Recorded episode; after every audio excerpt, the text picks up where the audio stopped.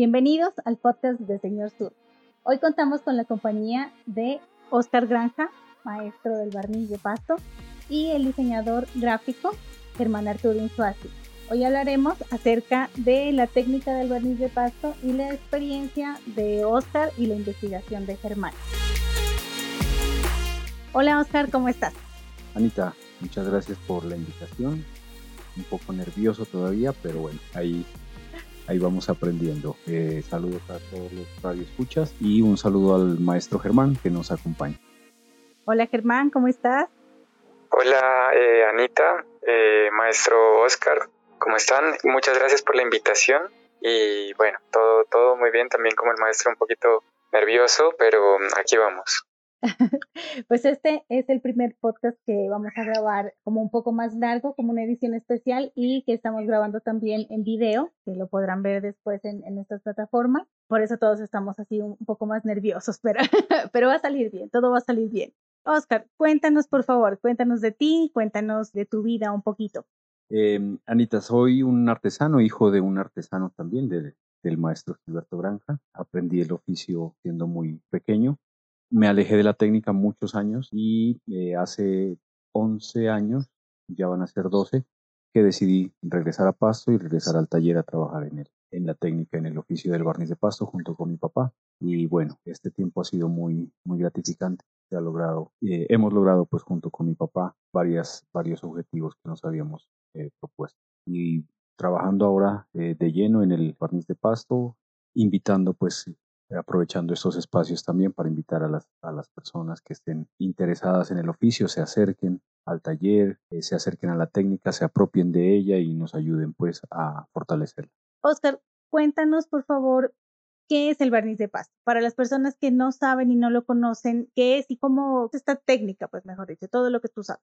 Vale, el barniz de pasto es una técnica de decoración, una técnica artesanal de decoración, es una técnica precolombina cuando los españoles llegan a nuestro territorio, ya se encuentran con habitantes que trabajaban, que manejaban el material, ¿no? No, no sabemos si como decoración o como impermeabilización, es una teoría que, sí, sí, que, había escuchado.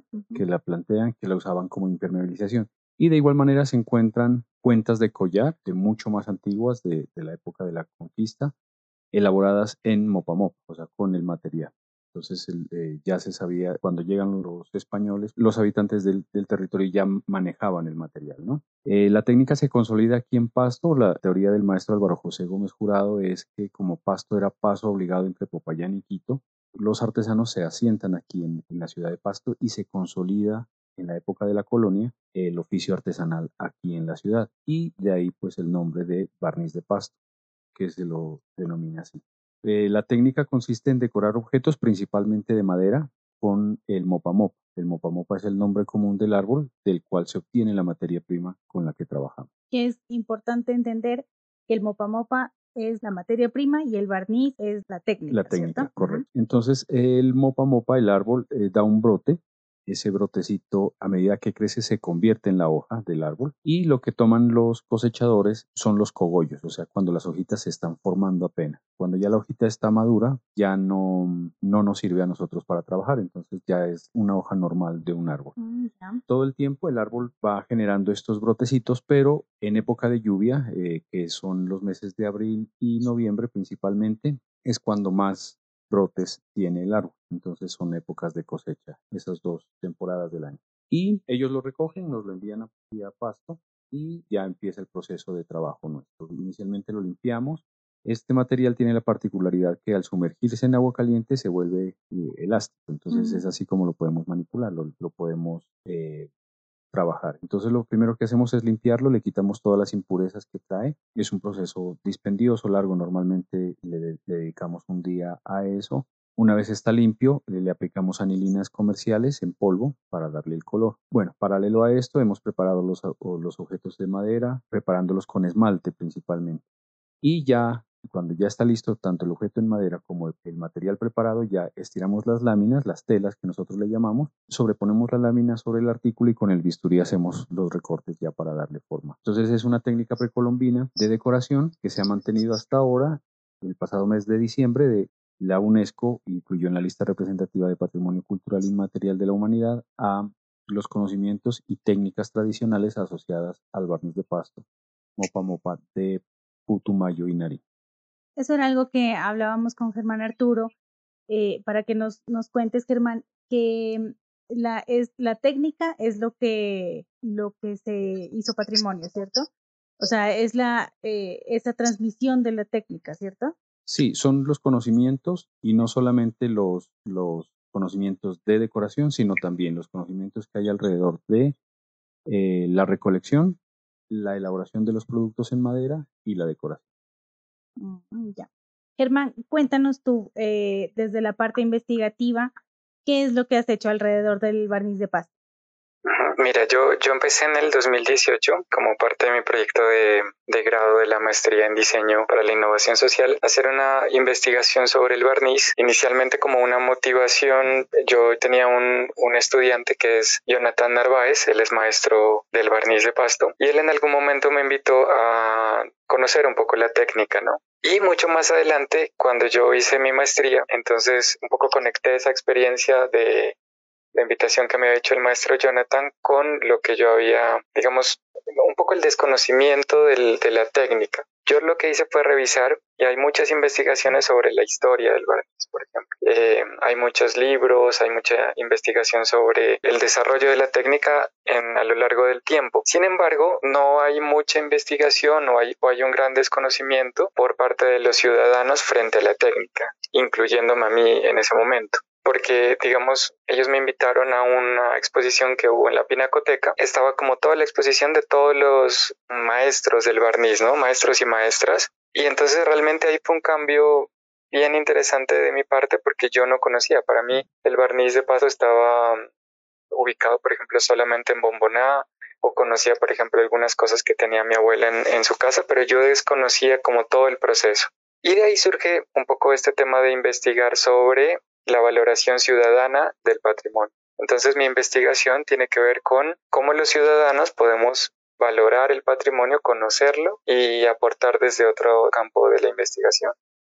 Nosotros conocemos aquí en, en Nariño el, el carnaval, todos sabemos del carnaval, los días del carnaval, algunos maestros cultores pues del carnaval, eh, se sabe dónde se hacen las carrozas, por dónde pasa el desfile, o sea, tienes un conocimiento así muy, muy claro, pues más o menos de, de, de cómo es, ¿no? Todo lo que pasa en los días de carnaval. Pero en cuanto a la artesanía, no sabe de los maestros, o sea, puedes conocer de algunos así, de los más famosos, pues puedes conocer el, el nombre, pero realmente eh, eh, conocer los talleres, conocer cómo es cada técnica, realmente no, ¿ya? Entonces le decía a Germán Arturo que, nos acordamos siempre que con la técnica del barniz siempre la confunden con el tamo, eh, que no son nada pues iguales y que es, o sea, la gente no, no se da cuenta. Tal vez nosotros como diseñadores, pues claro, tenemos un ojo pues más clínico, pues, ¿no? Para ver las cosas y, y nos damos cuenta cuál técnica es cuál. Pero hay personas a las que no, no lo conocen, pues no saben que, no saben distinguirlo. Entonces hablábamos con Germán que esta era como la, en su trabajo pues de, de, de la maestría, era como hacer que la gente lo entienda y lo valore. De acuerdo, de acuerdo, Anita. Eh, yo, yo creo que inicialmente es por una experiencia personal, ¿no? De hecho, en mi caso yo pensaba que todos los objetos de barniz eran iguales. Cuando uno empieza a charlar con los maestros, ellos hablan del corte, ¿no? Y dicen, no, es que el maestro tiene un corte distinto al mío, pero uno los ve inicialmente iguales. Luego, con, con, el tema de la investigación, que realmente fue ir a, a, los talleres, estuve trabajando y dando, pues digamos, un, un agradecimiento a los maestros Trabajé en el taller de, los maestros Narváez, Ever y Jonathan, y posteriormente en el, en el taller del maestro Gilberto y Oscar Granja, que muy amablemente me abrieron como, como el, el espacio, ¿no? Para ir a aprender un poco de la técnica, para conocer cómo son los cortes, para reconocer cuáles son todo el proceso eh, y un poco las historias. Eso es como lo más bonito, ¿no? La parte de conocer la historia que hay detrás del barniz, cómo se transmite eh, de generación en generación. Y entonces uno empieza ya a identificar que es diferente, por ejemplo, hay distintos tipos de barniz, hay distintos tipos de, digamos, de niveles en, entre los artesanos Y lo que yo hice, lo que yo quería hacer inicialmente era como pedirle a la gente de Pasto que me envíe fotos del barniz y empezar a identificar de quién es, o sea, quién era el, maestro que desarrollaba este objeto. Al final es que me di cuenta que gran parte de los pastosos contemporáneos no tenemos barniz de pasto en las casas, una gran mayoría. Y hay algo curioso y es que eh, quizá dos generaciones atrás, un poco los abuelos o las abuelas sí tenían como barniz en su casa, ¿no? Era como muy común. Yo recuerdo donde mi abuela habían unas mesitas de barniz, habían unas bandejas y era muy frecuente, pero siento que la, digamos, los más jóvenes, en su gran mayoría, no, no, no encontré objetos de barniz de pasto. Entonces, ese creo que es un, un reto muy importante. La, digamos que la investigación terminó ya en el 2019, 2020. El objetivo era, eh, nosotros desarrollamos como unos cofres secretos con el maestro mm, Oscar y el maestro Gilberto, desarrollamos uno específico para cada taller. El objetivo era, o es, pues, que con ese cofre las personas puedan identificar cuáles son los nombres de las guardas, de las decoraciones y la historia de los maestros, de tal forma que se pueda reconocer un objeto. Entonces uno mira un objeto y dice, ah, ok, este muy probablemente puede ser del maestro eh, Gilberto o del maestro Oscar y uno puede ir al taller a reconocerlo. Ese es un poco el, contexto. Sí, eh, muy importante el, la investigación del maestro Germán porque me llevó pues a mí particularmente a una reflexión y a un mea culpa, ¿no? Porque gran parte de la responsabilidad de que no se conozca la técnica, pues es nuestra, es de los artesanos. No permitimos que, que entren al taller, que conozcan el oficio, que entiendan cuáles son las características particulares del, de la técnica. Entonces, pues gran parte de la responsabilidad la tenemos nosotros y justamente pues por eso eh, con el maestro Gilberto, con mi papá, eh, hemos decidido que nuestro taller pues sea de puertas abiertas, ¿no? Para que eh, las personas que quieran entender un poquito más o hacer alguna propuesta alrededor de la técnica desde cualquier campo, ¿no? Desde el campo de la investigación, como lo hizo el maestro Germán, tengan la posibilidad de entrar y entender y pues esa es la forma, pienso yo, de, fortalecer, ¿no? Y, y, de que más personas, empezando por nuestra ciudad, conozcan el oficio y conozcan, conozcan la técnica. Al final creería yo, bueno, que un objetivo eh, sería eh, que cada familia tenga un, un, artículo del barniz de pasto, ¿no? Pero que tenga el conocimiento y que, y que sepa cuáles son las particularidades del oficio, para mí es más valioso que, que el objeto como tal, claro. Hay algo ahí em, que se me ocurre, pues, es que nos puedas explicar la parte del corte primero que nos estaba contando Germán, para que nos expliques en tus piezas cuál es ese corte.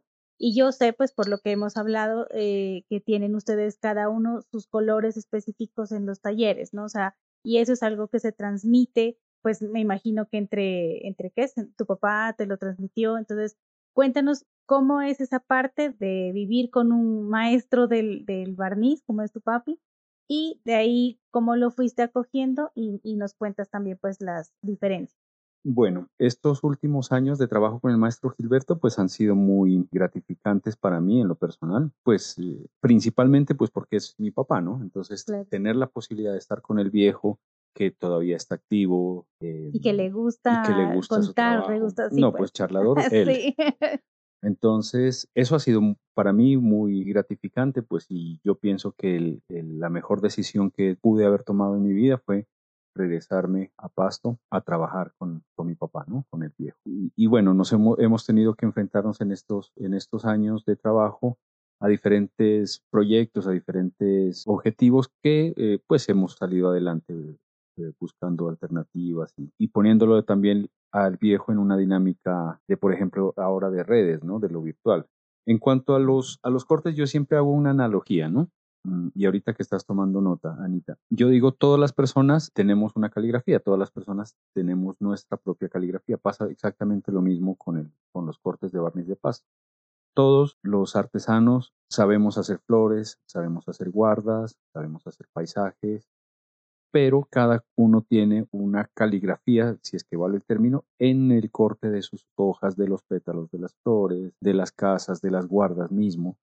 Entonces, eso claro, nosotros hemos estado con los artesanos, con los compañeros, pues tanto tiempo en diferentes espacios, ya sabemos pues diferenciar, ¿no? Entonces ya sabemos cuál es el trabajo de un maestro o de un taller y cuál corresponde a otro, a otro taller diferente. Y además, pues los colores, que si bien usamos los mismos insumos para teñir el material, las mismas purpurinas y anilinas, eh, las cantidades que usamos son diferentes, el color base que usamos es diferente, la mezcla que hacemos es diferente, entonces el resultado también, tal vez desprevenidamente, pues no va a haber mayor diferencia, pero si ya uno entra en detalle y dice, bueno, este es el color particular de un taller, este es el color particular de otro taller. Y también en los objetos que se decoran en los talleres también hay diferencias. Entonces, eh, por ejemplo, se trabaja sobre, eh, sobre los artículos en, en natural. Entonces ya sabemos quiénes son los maestros que trabajan en natural, que usan una sola gama de colores en particular. En el caso nuestro, pues creo que nos identifica mucho el trabajo que hemos hecho últimamente de un solo tono, de las flores. Entonces pienso yo que son pequeños detalles que van identificando al, al taller, ¿no? Entonces son todas esas cositas, el corte, los colores, los objetos que se usan, la gama de, que se usa, lo que va particularizando cada taller. Oscar, como nos estabas contando, hay personas que llegan al taller ahora con nuevas ideas, nuevas propuestas, nuevas investigaciones. Y yo me imagino, como diseñadora, pues que llegan también diseñadores a visitarte y a decirte, mira, a mí se me ocurrió esto o lo otro, porque hace mucho tiempo yo quería entrar, ¿no? En, el barniz, pero fue complicado, por lo mismo que nos estabas contando. No hubo forma de entrar a ningún taller, no conocía además dónde ir y quería hacer unas pruebas que era con barro, con, eh, con lo que dices de impermeabilización, pues de piezas como platos y esto, y no se pudo. O sea, tenía los platicos guardados para hacerlo y nunca se pudo. Entonces, pero siempre ha sido una preocupación, eh, al menos pues para mí, hasta dónde va la técnica y hasta dónde uno puede llegar y decirte, mira, es que yo tengo esta idea, ¿qué puedo hacer con esto? ¿Ya? Entonces, por el momento quiero preguntarle primero a Germán que nos cuente él un poco de esto, a ver qué luces nos puede dar. Bueno, Anita, yo creo que como investigadores es súper importante tener claro un poco el respeto por lo que vamos a investigar, ¿no? Sobre todo por el tema de... Hay, una línea muy delgada en lo que se puede denominar como la apropiación cultural, ¿no? La apropiación cultural es cuando utilizas elementos, digamos, de un colectivo que son muy específicos y que de alguna forma como que te los robas, digámoslo así, los, los sacas de ese contexto. Sí, de alguna forma es como un robo de esa parte cultural por otra cultura que puede ser entre comillas, dominante, ¿no? Entonces, por ejemplo, hay algunos casos en México donde mm, diseñadores toman diseños de culturas eh, ancestrales, culturas indígenas, los toman y los imprimen, por ejemplo, en, en telas o en ropa y se venden en otros espacios. México, por ejemplo, en eso tiene un, avance con respecto a Colombia. Ellos tienen una normatividad que protege ese tipo de cosas. Otro ejemplo es, eh, no sé si ustedes escucharon alguna vez el sombrero volteado que lo iban a hacer desde China. Lo alcanzaron a hacer. Entonces, ese tipo de cosas hay que tener cuidado. Desde la, digamos, de la academia, de la universidad, se, a veces se cae en ese tipo de cosas, ¿no? Por ejemplo, que dicen, no, yo voy a hacer algo de barniz y entonces lo voy a diseñar, no sé, una camiseta y creo que con eso estoy aportándole al patrimonio y realmente no. Yo creo que hay algo que es muy importante y es que los maestros y las maestras y los talleres estén involucrados en todo lo que tenga que ver con patrimonio. De hecho, el documento que está en el Ministerio de Salvaguardia, salvaguardia eh, dice que para poder hacer un proyecto de barniz tiene que contar con el aval del colectivo, del, del barniz. Y eso es súper importante para proteger, digamos, este boom, entre comillas, que viene con, con el tema del patrimonio, ¿no? Donde todo el mundo quiere intervenir? Esa es una pregunta muy, muy importante, sobre todo porque lo importante de las investigaciones es que esto termine en los talleres, en los maestros, en, los que preservan el tema de la técnica ¿no? y los saberes. Creo que esta semana estuvimos compartiendo una conferencia con el maestro Oscar y la doctora Kawamura, eh, y ella planteaba que en Japón la preservación del patrimonio se hace es a las personas, es decir, lo que se preserva son los maestros o los artesanos, más allá del producto. Y el enfoque tendría que ir hacia ese, hacia ese sentido. Anita y maestro, no sé si el maestro me podría complementar allí. Sí, lo que dice eh, el maestro Germán es, es, muy claro, ¿no? Con respecto a tu pregunta, Anita. Y yo pienso que, bueno, en nuestro taller, cualquier investigación, cualquier trabajo es bienvenido, pero partimos del hecho, como dice el maestro Germán, del conocimiento de la técnica, ¿no? Y que se involucre al taller. Yo creo que eso es lo principal para poder trabajar y para que el resultado también sea bueno. Bueno, todo hay que decirlo, ha habido proyectos que, que se hacen pues desde el desconocimiento y pues el resultado no es el mejor. Pero eh, hay trabajos muy juiciosos, eh, no es porque estemos hablando con el maestro Germán, pero particularmente el de él es muy bueno el resultado porque se tomó el tiempo de ir cuantas veces fue necesario al taller a conocer cuál era el, el proceso del material, cuál era el trabajo que hacíamos y en medio de eso, pues digo yo, se genera una confianza que empieza también a enterarse sin que nosotros lo ocultemos voluntariamente, ¿no? Pero pues eh, ya estando en la cotidianidad, salen, van saliendo cositas que no salen en una charla de una hora. Mm, claro. Entonces, ese mm, tomarse el tiempo para estar en el taller, para entender toda la dinámica o, pues al menos una, una gran parte de la dinámica del oficio, pienso que es necesario y pienso que cualquier persona que quiera plantear algún proyecto, algún trabajo alrededor del barniz de pasto, debe hacerlo necesariamente, porque si no el resultado, pues creo yo que no va a ser óptimo.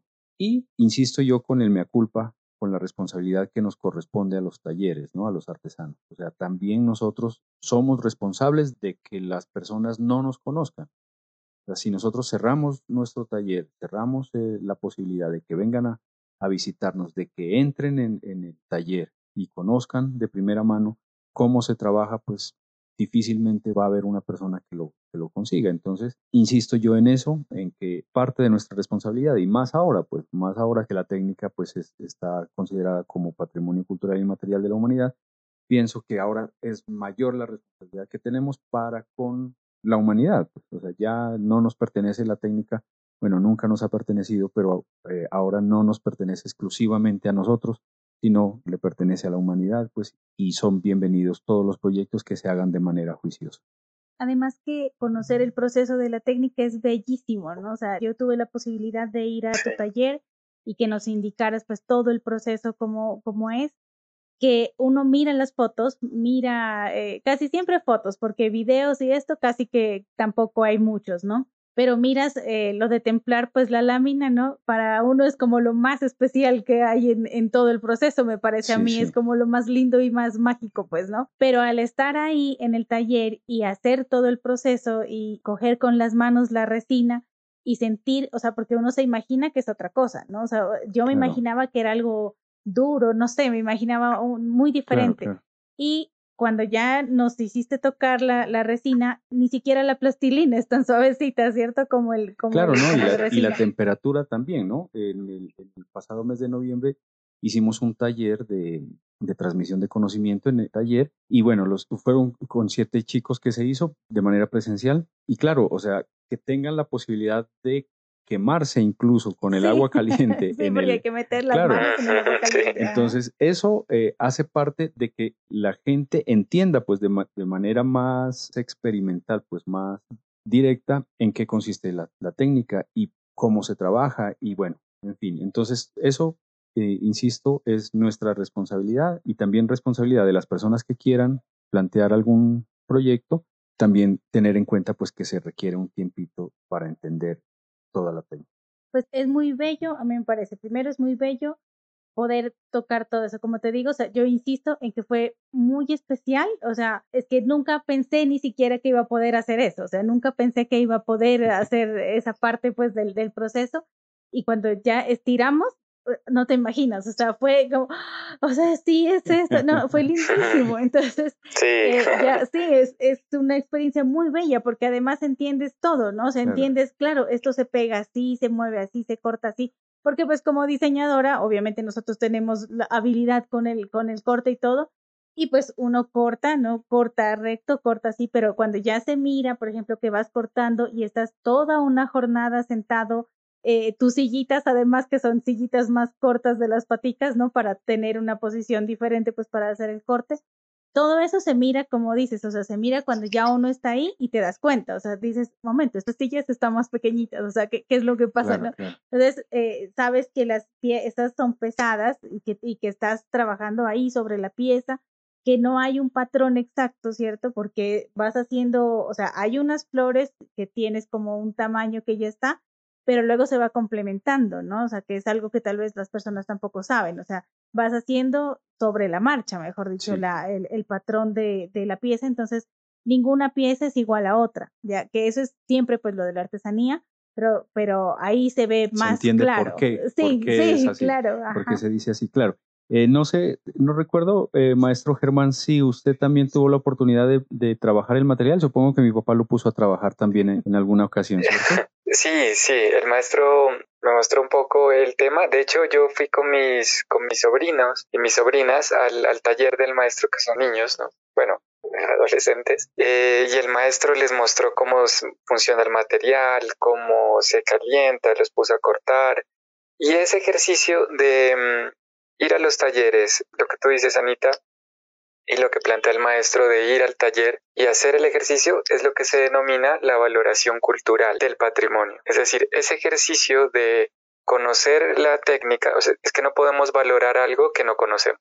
Claro. De acuerdo. Entonces, para poder conocer el patrimonio hay que saber todo el proceso que viene de un, de un, de un árbol, que viene en Putumayo, eh, que en ese proceso intervienen el recolector, luego la persona que talla, bueno, y el maestro, todo el proceso eso genera que el objeto tenga unos atributos que la persona le asigna o le, pone adicional, ¿no? Como todo ese cariño que uno le toma al, conocer la técnica. Entonces, ese, ese elemento es el ejercicio de hacer la valoración cultural del patrimonio. Por eso es importante que las personas conozcan el proceso. Y de eso se trata la valoración de, de la técnica. Yo creo que después de hacer eso, no vas a regatar el precio porque ya conoces la técnica, ya conoces el proceso y se asigna algo más. Es decir, la valoración, por ejemplo, de un objeto artesanal, digamos, la base sería la parte económica, pero sobre eso se suman todo lo que viene de ese ejercicio de valoración, ¿no? Como, por ejemplo, el valor estético, el valor espiritual, digamos, que tiene algunos objetos, la conexión con las otras personas, el valor histórico. Y esos valores sumados al económico, son el ejercicio de valorar el patrimonio que se convierte en lo que hay un autor que se llama Trosby, él plantea que eso se llama capital cultural, que es todo ese valor que tiene un, un objeto de barniz, en este caso, por toda esa suma de las cosas que les planteo, ¿no? Entonces, ese ejercicio de ir al taller de conocer hace la valoración. En, en mi caso, realmente el objetivo no era digamos, aprender para ser maestro artesano, porque eso lleva muchísimo tiempo. Y la visita a los talleres tampoco es eso, inicialmente, sino eh, que las personas, las, los ciudadanos puedan conocer el barniz y cuando alguien nos pregunte, tengamos claro de qué se trata el, el objeto, ¿no? De qué se trata el barniz, cómo se hace, cómo funciona y por qué tiene un, eh, un costo.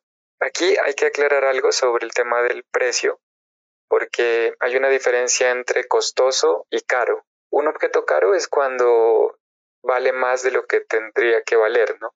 Entonces tú dices, ah, ok, este lápiz es caro. Y costoso es porque todo el proceso que tiene tiene un, un costo mucho mayor, pero eh, es el justo, ¿no? Entonces yo creo que hay algo importante en esta valoración, más allá del tema, es primero conocer el nombre del maestro o la maestra que desarrolla la artesanía. En cualquier artesanía, independientemente que sea barniz pasto, tamo, tejido, bueno, lo importante es que cuando no vaya a comprar el objeto, sepa quién es la persona que está detrás del objeto. Lo segundo es el tema de la valoración y de pagar pago justo, ¿no? Sin regatear. Y lo ideal sería que, por ejemplo, los intermediarios que son, digamos, los distribuidores, es como la cadena que va hacia adelante, ¿no? Hay una parte que va hacia atrás, que sería la recolección, el maestro que hace la talla, el maestro que lo decora, pero hacia adelante también están los, las personas que lo venden. Lo ideal sería que tengamos un comercio justo, ¿no? En ese sentido, es decir, que si un objeto está vendiéndose a un precio alto, pues ese precio también se esté pagando bien al maestro y sea reconocido. Es decir, que cuando tú vayas a un almacén y compres un objeto, la persona que te lo venda te diga, este es hecho por este maestro o esta maestra, tenga los nombres, los teléfonos, la información, porque mm, creo que eso es uno de los, de los problemas que tiene la artesanía a nivel mundial, ¿no? El tema un poco de la, de la explotación también del artesano. Y bueno, ese es, ese es otro, otro tema que me estoy metiendo allí. Con, sí, con respecto a eso, em, justamente, ¿no? Con el maestro Gilberto hemos planteado la posibilidad de que, bueno, hemos planteado la posibilidad, no, lo, lo hemos hecho cada vez que hacemos una publicación, pues que ahora es la, las herramientas de promocionar el trabajo que hacemos, de mostrar el trabajo que hacemos, es justamente eso. Decimos, el mopa mopa con el que trabajamos es cosechado por eh, la familia Cerón del Mocoa. Es una familia que se dedica a eso. Entonces está don Jesús, su hijo que también se llama Jesús, la hermana de don Jesús que es la señora María. Entonces nuestro producto está elaborado con el mopa mopa recolectado por la familia Cerón en el Putumayo. El trabajo en madera es elaborado ya sea por el maestro Arnulfo Huesaquillo, por el maestro Efren Taborda, por el maestro Gustavo Pavón o por el maestro Narváez, se me escapa el nombre ahorita, que son quienes nos hacen el, trabajo eh, en madera. Entonces, como corresponder nosotros también a esa responsabilidad pues que tenemos nosotros del oficio, porque no es solamente el objeto, ¿no? Como bien lo dice el maestro Germán, no es solamente el objeto, es todo lo que hay alrededor de eso. Entonces, desde la recolección, desde la madera incluso. Eh, se me pasó el nombre de, de, de Eider Gidio también, que nos ayuda con el trabajo en torno. Entonces, ellos son parte pues también del trabajo que nosotros hacemos. Y es nuestra responsabilidad y nuestra forma de agradecer también a ellos por el trabajo que hacen, de darle los créditos pues, que les corresponde por el trabajo que hacen. Entonces, eso es un aprendizaje en el que estamos y al que tenemos que apuntarle, ¿no? que todas las, las, las personas que están alrededor del barniz de pasto entiendan pues que no es solamente el objeto y no es solamente una persona que termina haciéndolo, sino toda la cadena de valor que tiene el objeto. Y muchas veces en el taller, pues no es solamente el trabajo lo hace un solo artesano o una sola persona, sino hay personas también que están detrás de un solo objeto, ¿no? Entonces, eso también pone en valor al objeto. Me parece que es necesario que nosotros, los artesanos, entendamos eso para que lo podamos hacer más visible. Yo quisiera que Germán nos explique un poco acerca de, de, los tipos de artesanía que hay, porque ahorita como nos cuentas Oscar, hay el maestro que hace el torno, el maestro que, o sea, que hace diferentes partes de la pieza. Yo he visto, por ejemplo, maestros que hacen eh, las máscaras, por ejemplo, y otros son los que las decoran, así en, otros tipos de artesanía. Entonces, ¿cuáles son esos tipos de artesanía, Germán? ¿A qué le llamamos artesanía? Esa es una, esa es una buena pregunta, Anita. Eh, yo voy a tomar como referencia a Eduardo Barroso, Neto, él es un diseñador industrial brasilero y él plantea, digamos, unas categorías. Eh, el dibujo es como si fuera una pirámide. Entonces imaginémonos esa, esa pirámide, ¿no? Allí viene un poco, voy a hablar del, del valor cultural y la intervención del diseño y el tipo de artesanía que hay. Entonces, en la parte más alta de la pirámide, en la parte más pequeñita de la pirámide, estarían los maestros artesanos, por ejemplo, son maestros de maestros, ¿no? Es decir, es el, maestro que le enseña a otros maestros a crear y, va, digamos, enseñando, ¿no? Estos maestros generan un tipo de artesanía que son productos únicos, son productos exclusivos de producción limitada y eh, se venden usualmente a un mercado reducido de personas, como de un alto poder adquisitivo. En este nivel, la intervención, por ejemplo, del diseño o del diseñador es mínima, tiene muy poquita intervención, no hay un uso de muchas herramientas como tal, sino son más herramientas como, como la parte de manual, ¿no? Es, es un poco más esta parte manual y tiene un valor cultural supremamente alto. Vas a tener un objeto, una artesanía de un maestro de maestros. Entonces, tiene un nivel muy alto, ¿cierto? Es, es el, el, caso, por ejemplo, de del taller de, los maestros Granja, ¿no? Un poquito más abajo eh, de, la pirámide viene el tema de la artesanía de referencia cultural, que es casi donde está la gran mayoría de nuestros artesanos de barniz y de tamo, específicamente aquí en Nariño. Y también pues estarían la parte de los tejidos, ¿no? Que sería como esta artesanía donde son productos tradicionales que usualmente tienen un tema, por ejemplo, de que son heredados de padres a hijos. Hace muy poco aprendí un término que es diferente, por ejemplo, se habla de prehispánico o colonial y lo ideal sería hablar de ancestral. O sea, el término correcto es ancestral porque viene desde una tradición indígena, ¿no? Es decir, muchísimo antes de, la colonia. Entonces son productos ancestrales que van pasando de padres a hijos. Es un nicho muy específico que conserva ese, esa, esa referencia cultural y que son los encargados de alguna forma de la salvaguardia de la técnica. Entonces aquí están nuestras artesanías y es por eso que nosotros no vemos artesanos como en otras ciudades, por ejemplo, que están en la calle vendiendo las, entre comillas, artesanía, eh, porque nuestros artesanos están entre la referencia cultural y los maestros, la parte de arriba. Allí vienen como estas dos partes, ¿no? Hasta allí hay una intervención mediana del diseño, pero se reconoce todo ese tema ancestral. Por eso la intervención del diseño es al revés, es decir, nosotros como diseñadores aprendemos de los colores, el oficio, la técnica de la artesanía, no al revés. Un poquito más abajo ya viene la artesanía contemporánea, donde hay una intervención del diseño, esa es ya mucho más amplia en la base de la pirámide. Aquí ya intervienen los diseñadores y aquí se puede cambiar hasta el material base. Entonces, por ejemplo, vemos que ya no es en madera, sino que puedo cambiar la madera y ponerla en un arete, por ejemplo, en una joya, en algo de plata, o en cuero, o en, otra, o en otro material, se puede cambiar eso. Y pueden haber hasta intervenciones totales, es decir, ya no, ya no interesa de alguna forma como esa preservación de la parte anterior, sino que puedo cambiar todo. Aquí es un mercado mucho más global y se relaciona un poco con las tendencias. Aquí hay, un punto como que hay que tenerlo en cuenta y es que esto no pase con apropiación cultural. Por eso lo ideal sería que los diseñadores y las diseñadoras incluyan, como hace por ejemplo el, taller eh, del maestro Gilberto y el maestro Oscar, incluya en la publicación los nombres de los maestros, porque si no, no estamos salvaguardando la técnica. Em, y como compradores tendríamos que exigir, ¿no? Es decir, ok, señor diseñador, señora diseñadora, ¿quién es el artesano que está detrás de su artesanía contemporánea?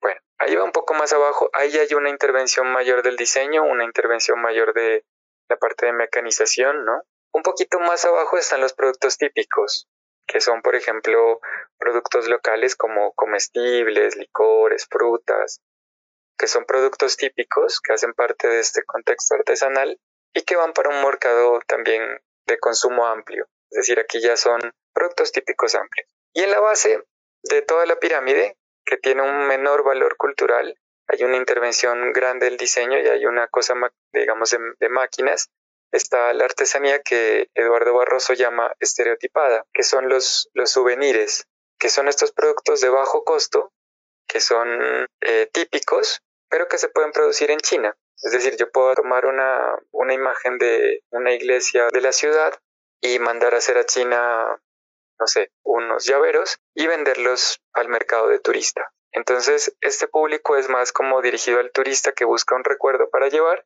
pero ahí vemos que, por ejemplo, encontramos, hay, unas, digamos, unas tazas que es el mismo color amarillo y le cambian solamente el nombre de la ciudad. Dependiendo de, del tipo de artesanía, entonces ustedes aquí ya van comprendiendo qué tipo de artesanía se ven en qué lugar. Antes de la pandemia yo, yo fui a, a Bogotá y me llevaron a Monserrate.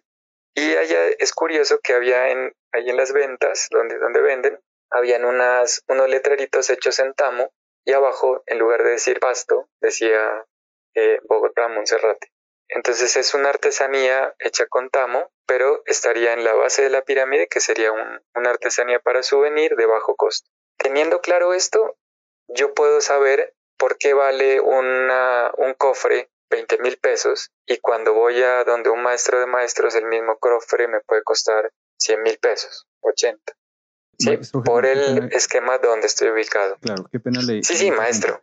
Pero entonces lo que está planteando usted es una tarea que nos está encargando, porque, o sea, esa información es muy clara, Pero entonces, ¿cómo hacemos? Los artesanos entendemos ese, eso y, y lo explicamos, ¿no? Porque bueno, nosotros siempre lo he dicho también, los artesanos sabemos hacer con las manos, ese es nuestro trabajo, ¿no? No sabemos vender, muchos somos torpes para la venta, para las publicaciones, bueno, en fin, lo que nosotros sabemos hacer, nuestra fortaleza es esa, saber hacer con las manos.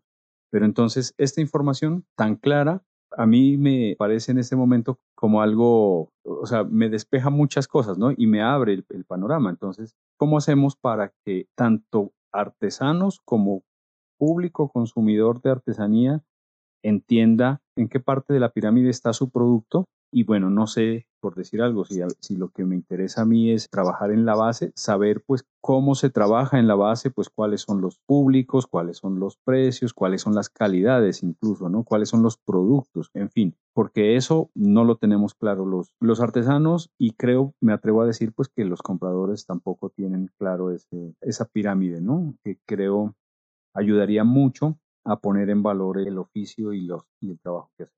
Yo quisiera, espérame Germán, como complementar la pregunta con que, o sea, si las personas, lo que dices Oscar, si las personas saben en qué nivel de la pirámide están, al menos saben hasta dónde voy, ¿no? O sea, qué es lo que puedo hacer con esto y sería lindo que respeten además esa parte de la pirámide, ¿no? O sea, que no engañes a la gente haciendo creer que estás en otro punto haciendo los productos de otra manera, que es también una de mis preocupaciones siempre, porque como diseñador industrial, pues nuestra carrera es mecanizar, ¿no? O sea, hacer un proceso eh, que haga que sea más rápido y más económico un producto. Entonces, por eso es muy chistoso, porque cada vez que voy a tu taller, digo, pero Oscar, de, ¿cómo manejas este proceso?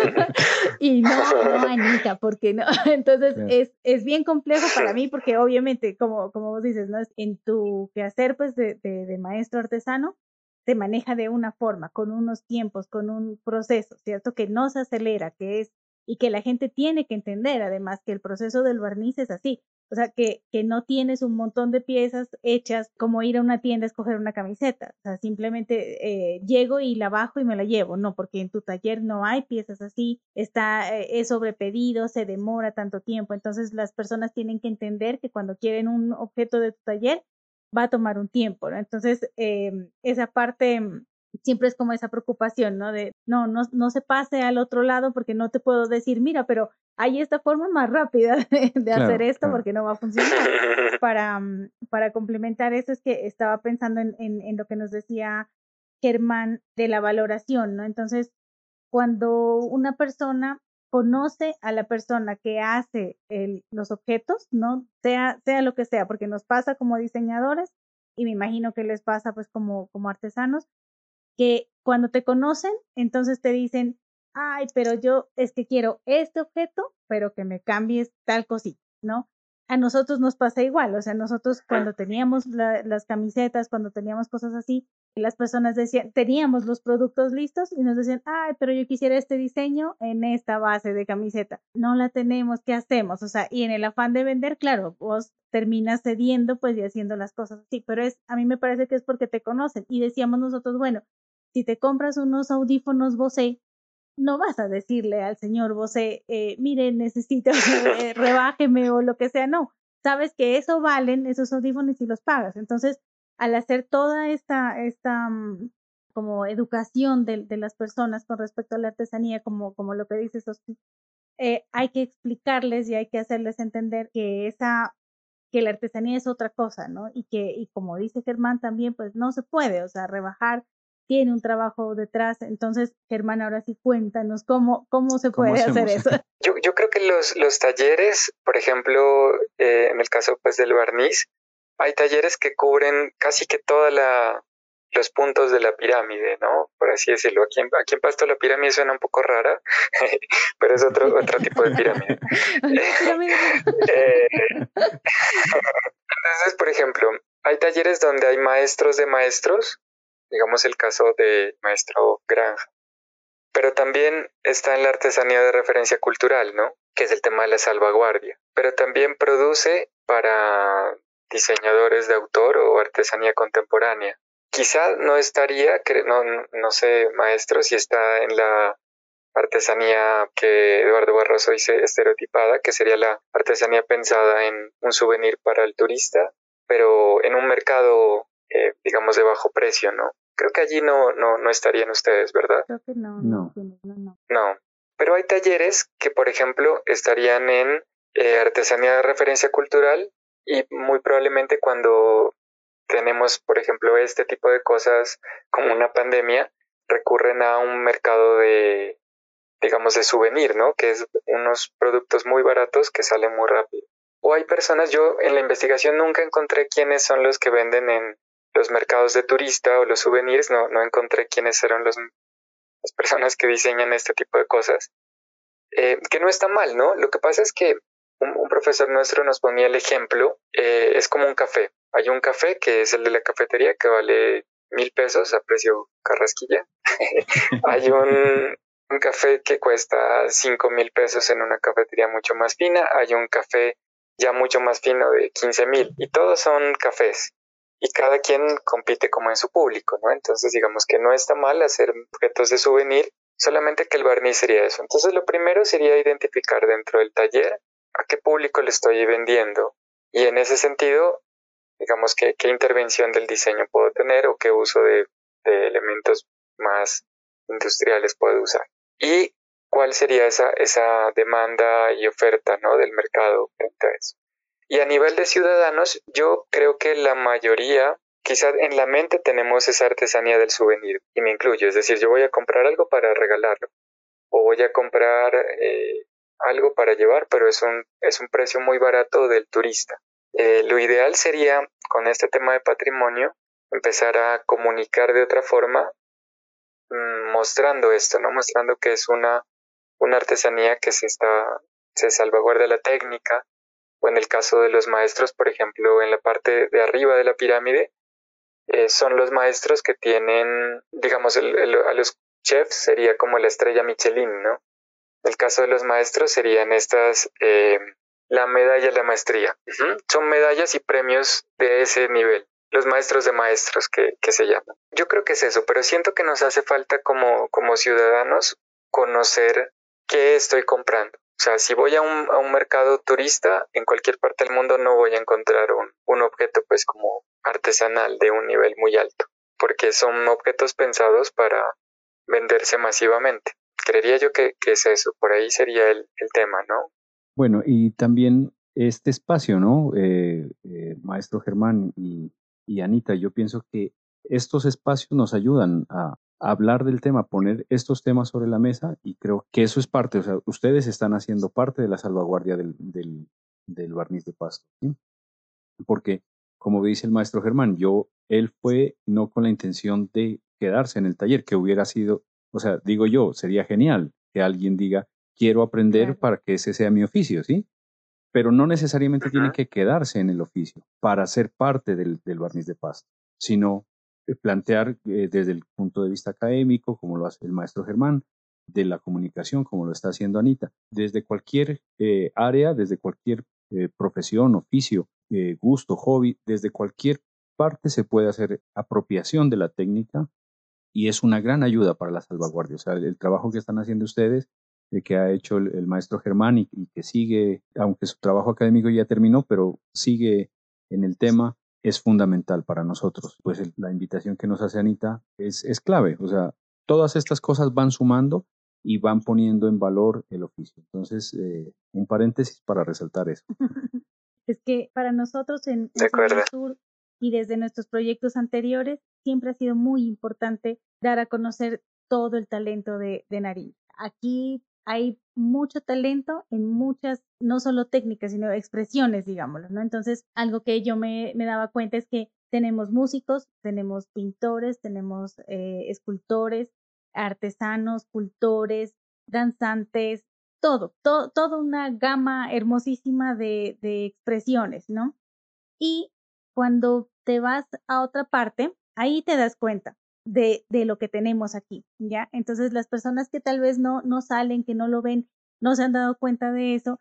Y para nosotros, a mí me parece que es muy común, ¿ya? Es, o sea, común de verlo común, ¿ya? O sea, eh, dices, no, sí, o sea, eh, mis tíos son músicos, eh, que muchas personas deben tener que su hermano, su, su tío, su hijo, su papá, que en tu caso, por ejemplo, pues estás alrededor del barniz toda tu vida. Entonces, por ejemplo, lo que te decía, lo de templar la, la resina, para mí fue mágico para vos ya puede ser algo, algo que haces todos los días. Entonces, claro, ya tal vez no lo sientes así tan, tan especial como fue para nosotros. Entonces, nosotros, a mí me parece que aquí en Nariño no lo vemos como nos ven, como ven las personas de afuera, porque yo sé que a tu taller llegan pedidos de otros países, de Alemania, que llegan de todas partes a, pedirte y te pagan lo que vale, ¿cierto? O sea, te dicen, eh, eh, vos le dices, ¿vale tanto? Ok, o sea, eso es lo que vale. Nunca, no te dicen, no, pues rebájeme porque estoy en Alemania. no, sino, o sea, esto vale. Entonces, eh, a mí me parece lindísimo en el caso pues de, de, los artesanos poder vivir de la artesanía, ¿no? O sea, yo veo a Oscar y a su papá y a las personas que te colaboran, pues, ¿no? En el, en el taller también. Y yo siempre le digo a Oscar, ole, yo quisiera venir y sentarme aquí y no preocuparme por nada más en el mundo que hacer esta pieza lo más hermosa que pueda y estar aquí, ¿no? Cortando y compartiendo. Además que hay unos silencios, ¿cierto? Hay, hay unos momentos de silencio en que todos están concentrados y todos están haciendo lo que tienen que hacer, o sea, de la mejor manera eh, y, yo no sé, pues si en tu cabeza estás pensando un montón de cosas, pero estás haciéndolo, ¿no? Concentrado. Y, y me parece lindísimo. O sea, yo, yo sí quisiera que, que nos cuentes cómo es esa parte de, de, de ser artesano, ¿no? Porque una cosa, uno se imagina el artesano como que solamente está sentado haciendo esto y que la gente le compra, no sé, no uno se imagina como, como un duende, como algo que, que, que, es mágico y que sabes que por allá aparecen las piezas, porque además lo que dice Germán, es muy difícil encontrar las piezas, o sea, ahora por lo que nosotros estamos acá y nuestra relación como diseñadores con, con artesanías de Colombia, con ir a ver las ferias y todo esto, hace que nosotros podamos conocer pero realmente antes, o sea, el único como centro que tiene la gente de donde se consigue artesanía es Bombona, aquí en Paz. Entonces, no se conocen los talleres, no se conocen los lugares, entonces por eso es como que no, nadie sabe, ¿no? Nadie, nadie eh, eh, sabe dónde ir a buscar. Entonces, yo sí quisiera que, que nos cuentes cómo es esa parte pues de, de, ser artesano, ¿no? ¿Qué incluye todo esto? y cómo es vivir de la artesanía, si se puede o no se puede. Bueno, em, me voy un poquito atrás cuando dices que aquí en Nariño, en Pasto, hay muchas expresiones artísticas y para nosotros es algo normal, ¿no? Justamente eso me pasó a mí en el taller. Y por eso, bueno, también la insistencia del viejo y de mi mamá cuando yo estaba mm, en, el, en el bachillerato, de decir, no, usted no, no puede ser artesano, usted mm. tiene que irse a estudiar. Entonces yo, bueno, gracias, me voy a estudiar. Y pues me voy a estudiar también, claro, eso ya eh, lo reflexiono ahora, me voy de pasto a, a estudiar a Bogotá huyendo del, del, taller, ¿no?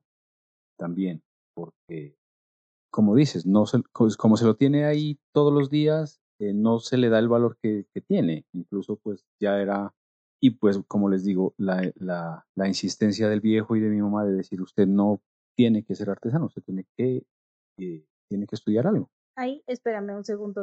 El, eh, ¿Desde qué edad empezaste a, y hasta qué edad estuviste? No, pues es que yo, el primer recuerdo que tengo siendo niño, que será unos cuatro o cinco años, es, estar en el taller, eh, pues no trabajando, pero pues haciendo el paro de que estoy trabajando ahí con mi papá, porque él siempre nos puso tarea en, el, en el taller. Además, pues que los talleres de barniz siempre están en las casas o generalmente están en las casas, entonces eh, no había para dónde más coger, entonces eh, el, taller estuvo ahí siempre y pues los materiales, la pintura, la madera, pues eso como que llama la atención. Eh, entonces yo el primer recuerdo que tengo es estar en el taller. Y bueno, mi papá fue asignándonos tareas junto con mi hermano pequeñas como al final del día recoger el material para guardarlo, lijar, bueno, eh, tareas pequeñas. Y poco a poco pues ya fuimos aprendiendo a manejar el bisturí y a, hacer piezas eh, completas ya. Yo creo que a los 12 o 13 años ya hacíamos nuestras propias piezas completas, pues eh, pequeñas en todo caso, ¿no? Platicos y eso. Y bueno, ya en, en vacaciones de, de, mitad de año y de fin de año, pues nosotros trabajábamos en nuestros productos y mi papá los vendía. Y ganabas plata. Claro, claro, o sea, la, la venta, claro, claro, o sea, yo le decía al viejo, estos platos valen, no recuerdo qué sé yo, eso fue el siglo pasado, eh, 100 pesos cada uno. Y si hice 10, pues eh, son mil pesos. El viejo llegaba con los mil pesos. Ah. ¿sí? Y bueno, después ya eh, él nos contactó con una señora que comercializaba y nosotros mismos llevábamos el producto a donde la señora y ella nos pagaba a nosotros. Ah, intermediario. Sí, o sea, ya directamente, ya mi papá ya no, hacía el puente, sino que íbamos directamente donde ella. Digamos que era muy normal, yo no le daba el valor que le doy ahora al, a la técnica y no se la di por mucho tiempo. Entonces me voy a estudiar a Bogotá, eh, termino el bachillerato de 18 años y me voy para Bogotá y ya me alejo de la técnica. Y en el año 2007, eh, después de 37, de 17 años, después de 17 años de estar yo en Bogotá estudiando y trabajando ya después, eh, a mi papá lo invitan a una feria, a Expo Artesanía y entonces pues el viejo va a, la feria. Yo como estaba ahí en Bogotá, pues yo voy a visitarlo y pues como sé del, sabía del, de cómo es el oficio, pues me pongo yo también a atender el stand. Entonces en un ratico que yo estaba atendiendo, eh, llega una señora que se hicieron amigos en ese día y todavía son amigos con mi papá, la señora Ofelia, y, ahora en, pandemia la llamé a la señora Ofelia y le dije, señora Ofelia, usted es la responsable de que yo esté acá en Pasto. Y fue la charla de la señora Ofelia con mi papá, porque ella le, preguntaba, pues, ¿no? De, cómo trabaja y terminaron. El viejo termina comentándole que él trabaja solo después de mucho tiempo de haber tenido aprendices. Y en ese tiempo, pues, el viejo trabajaba solo. Ah, bueno, entonces le dice si él enseñó a sus hijos. Mi papá le dice sí. Eh, yo les enseñé a ellos, pero ellos están dedicados a otras actividades. Entonces la señora Ofelia le dice, o sea que el día que usted se muera, maestro, hasta ahí llega la técnica por parte suya. Entonces mi papá le dice, pues sí. Y yo estando ahí. Entonces ese fue el llamado que me hizo la técnica, que me hizo el, barniz de pasto. Entonces, y pues ya yo había estado mucho tiempo afuera y pues ya se empieza a tener referencias del barniz de pasto desde otra perspectiva diferente al, al hacer, ¿no? Entonces ya sé que tiene valor cultural, pues que es una herencia, ya como bien lo comenta el, maestro Germán, pues ya es una técnica ancestral. Entonces, empiezo yo a pensar en ese momento en, que no debo eh, pasar por alto, pues, el, que sepa el oficio, ¿sí? Eh, y, pues como dice la canción de, Lucio Fellet, pues no se nace en vano al pie del volcán. Entonces empiezo a pensar seriamente en volver a Pasto y dedicarme al taller lo consulté con el viejo, le dije, viejo, estoy pensando en ir a Pasto a trabajar. No, hermano, pero usted tiene su carrera, usted ya está en, Bogotá, usted acuérdese lo difícil que es eh, la comercialización, acuérdese. Sí, viejo, pero pues estoy, estoy en eso, pues, y no, y pensando pues en, en seguir aprendiendo del viejo y sacar sacarle la mejor información que el viejo tenga, ¿no? claro, claro, porque el, viejo se iba quedando solo, cada vez más solo en el, en, el, taller, cada vez el taller más reducido, y pues con toda la experiencia del viejo y con una técnica en su, en su, en su ser, en sus manos, entonces dije, no, pues eh, eh, muy necio de mi parte si no, si no le hago caso al llamado del, del oficio. Entonces, en, a finales del 2009 decido regresarme para acá y desde eso estamos trabajando con el viejo. Y ya pues desde otra perspectiva, ¿no? De, eh, ya es el trabajo artesanal, pero es también todo lo que hemos hablado durante todo este tiempo, ¿no? El, valor, el, el, valor eh, cultural que tiene, sentirnos parte de la herencia, ¿no? O sea, somos herederos de un saber hacer, somos herederos de una técnica artesanal.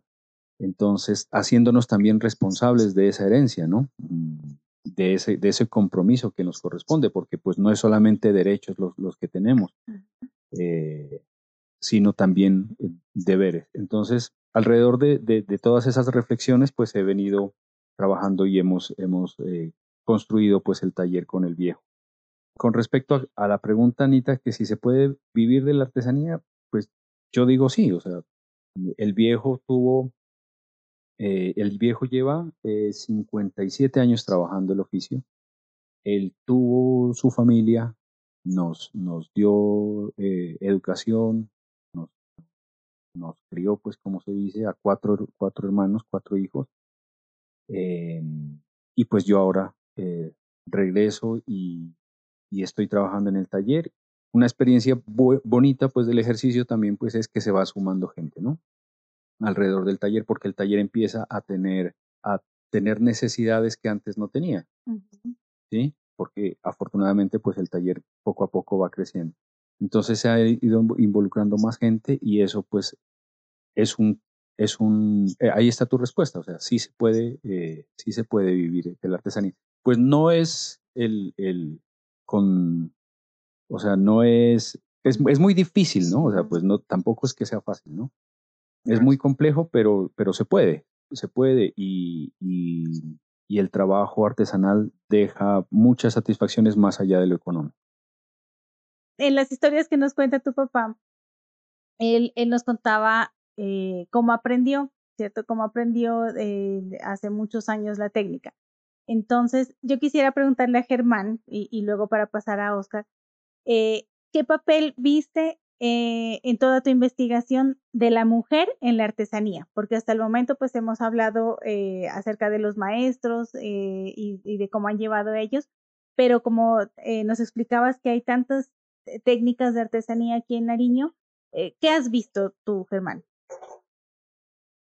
Em, pues bueno, mi, un poco mi, mi asesor de, de, tesis fue Iván, Iván Franco, ¿no?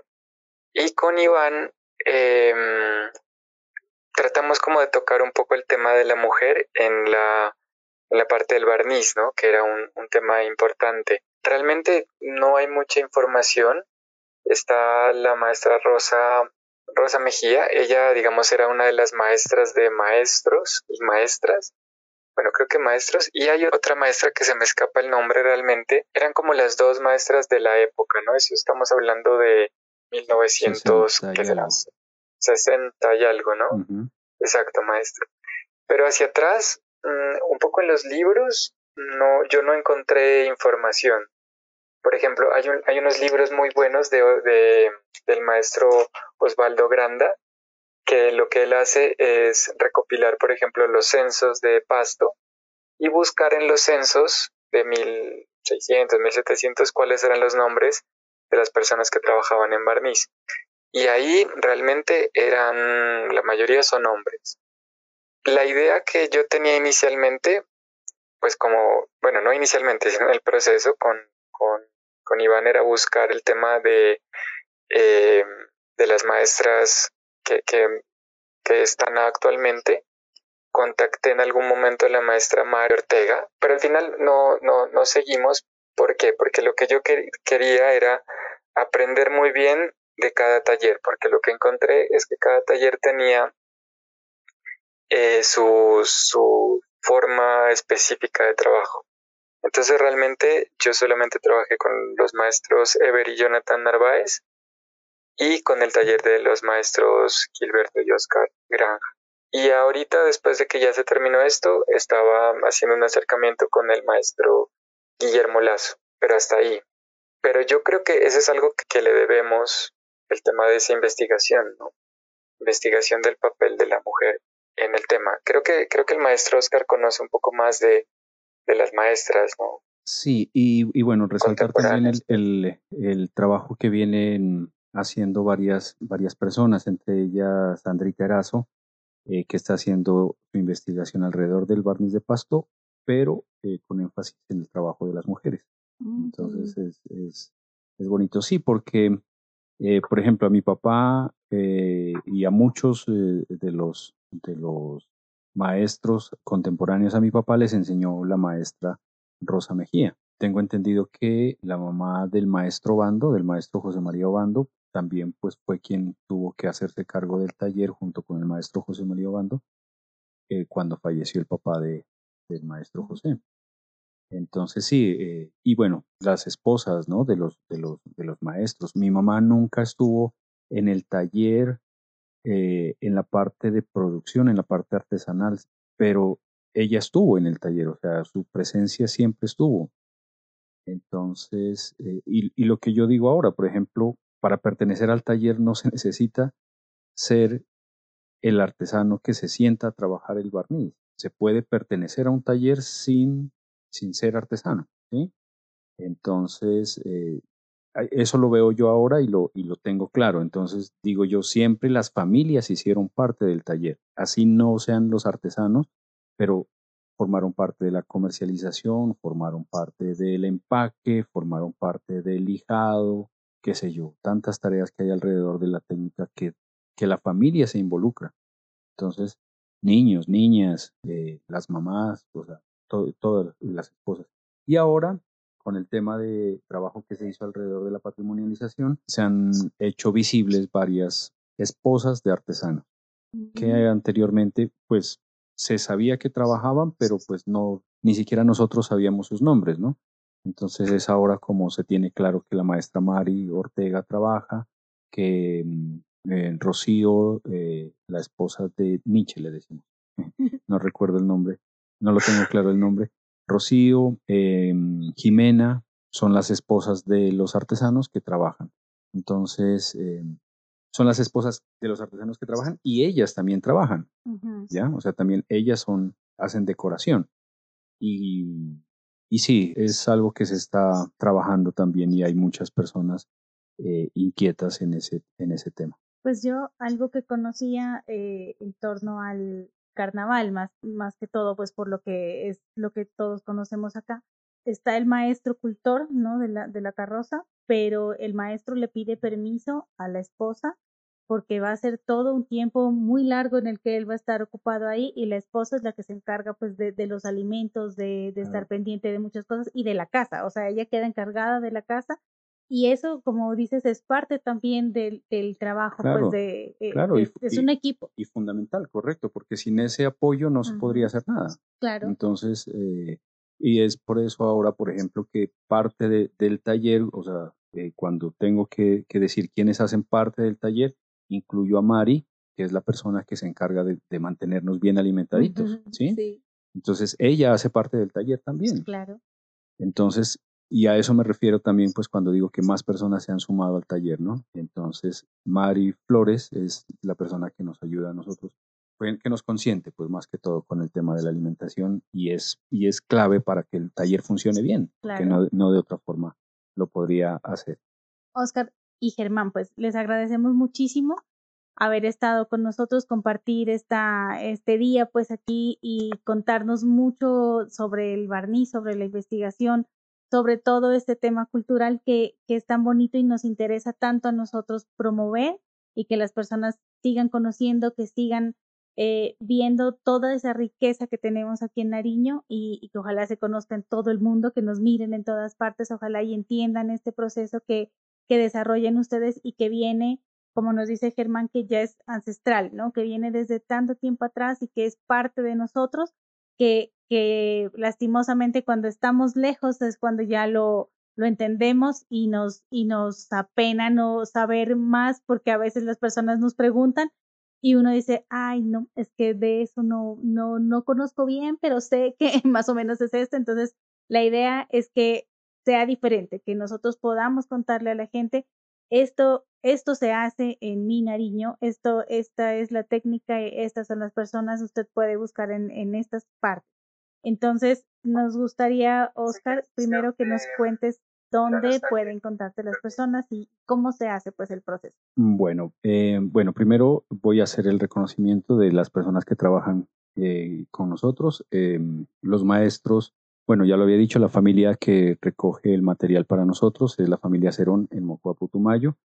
Los maestros que trabajan la madera para, para nosotros están el maestro Arnulfo Huesaquillo, el maestro Gustavo Pavón, el maestro Efrenta Borda, Eider Igidio, eh, y el pariente que es de apellido Narváez, Jorge, Jorge Narváez. esos son los talleres que nos, que nos colaboran. Y en el taller está Mari, está el maestro Gilberto, que es mi papá, José Luis, que es nuestro ayudante, y está ahora también a partir de este año eh, mi hijo Daniel Camilo Cucuma ha decidido venir a, de Bogotá a Pasto a apoyar también el trabajo del taller. Entonces, esas son, somos las personas que, hacemos parte del taller Granja Barniz de Pasto y nos encuentran en redes. Es muy fácil en Instagram, eh, arroba barniz de pasto, facilito, y en Facebook igual, eh, arroba barniz de pasto, y ahí aparecemos como Granja Barniz de Pasto, y en, en la web www.barnizdepasto.co.co nada más. Esas son las, las redes y nuestra página de internet. Y cuando quieren contactarse, o sea, para piezas, eh, ¿cómo haces con las personas? Te dicen, quiero un jarrón, quiero, sí, quiero una, sí, tenemos, em, y, y, bueno, el trabajo que hemos hecho también con el, con el viejo ha sido satisfactorio por eso, ¿no? Porque hemos tenido la oportunidad de hablar directamente con el cliente final y personalizar los trabajos. Entonces eh, dice, yo quiero este jarrón con este diseño, pero en estos colores.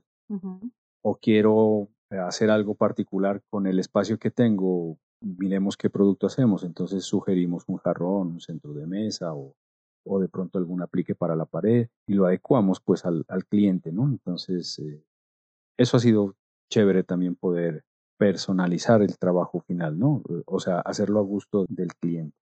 Eh, sí, nos escriben eh, por un mensaje interno de, Instagram, de, Facebook o por el WhatsApp. Ahí en, en, los perfiles tanto de Instagram como de Facebook está el enlace directo al teléfono nuestro, al WhatsApp y nos comunicamos y, pues acordamos cuál es la pieza que necesitan.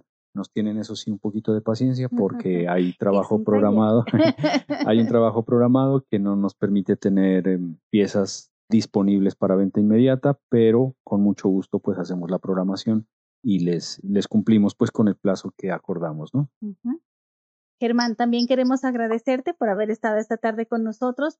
Fue muy lindo eh, ver toda esta investigación que has hecho eh, acerca de nuestro departamento, de lo que de lo que está pasando acá, porque como decía Oscar, que ellos tienen una responsabilidad y unos deberes como artesanos, nosotros como diseñadores también tenemos estas, estas responsabilidades de, primero, ayudar a preservar estas técnicas, ¿cierto?, ancestrales, eh, respetarlas, conocerlas, porque no podemos entrar a intervenirlas sin conocer el proceso, como decía Oscar, que es muy importante para, para, para ellos y para nosotros, me parece a mí, que, que tiene que ser de mucho respeto Em, entonces, pues ha sido muy lindo conocer todo, todo este proceso que has llevado adelante y esperamos pues que yo sé que, que ya aunque terminaste pues tu trabajo, eh, has continuado pues como con esta labor. Entonces espero que al final pues se logre que todas las personas puedan conocer y valorar más eh, la artesanía. Y para eso pues quisiera que nos cuentes también dónde se puede encontrar tu investigación, porque yo sé que está abierta pues al público. Ya, bueno, primero muchísimas gracias a, a, ti, Anita, al maestro Oscar, también por la invitación y por abrir estos espacios que me parece que son súper importantes para, para nuestra ciudad, para eh, valorar el patrimonio y también para algunas personas que nos escuchan que quizá no, no están en, en Pasto, pero que pueden aplicar esto en, en sus ciudades del tema de artesanía. Eh, bueno, yo continúo con el proyecto, lo pueden encontrar en Facebook como Barniz de Pasto Patrimonio. Eh, allí en Facebook está un poco la, como lo que yo iba subiendo de la investigación, eh, alguna información específica. Y mi, el documento de tesis está abierto, está en el repositorio de la Universidad de Nariño, eh, que se llama CIRED con S, S I R E D y ahí el documento se llama Valoración del Patrimonio eh, Cultural asociado con el barniz de pasto a partir de la participación ciudadana. El documento que está allí abierto es un documento, digamos, en, Word como el texto que lo pueden descargar, pero si hay alguien que, necesita, por ejemplo, el documento que incluye las fotos o otra información, eh, me podrían inscribir al correo personal que es Germán Arturo arroba udenar.edu.co, que es el, correo institucional, o por la página de Facebook, que también ahí está como el, contacto y con mucho gusto eh, les envío el documento, podemos charlar o ver sobre algún tema sin ningún problema. Creo que para eso es también parte de esta investigación, ¿no? Que sea abierta, que que las personas lo puedan eh, tomar, leer y, bueno, compartir también. Claro, es, parte de, todo esto, es que las personas conozcan mucho más. Eh, nosotros, por nuestra parte, dejaremos en el link de la descripción, eh, en la caja de descripción, todos los links para que encuentren las redes tanto de Oscar como de Germán Arturo, encuentren pues las páginas y se puedan comunicar con ellos si, si quieren conocer más información. También eh, esperamos que les haya gustado este tema, esperamos que nos dejen en los comentarios eh, si les gusta, si les parece que mm, hay otros, otras arte, otros artesanos y otra, otro tipo de artesanías que quieren también que participen con nosotros. Estamos abiertos pues a mostrar todos los emprendimientos y talentos de nuestra región.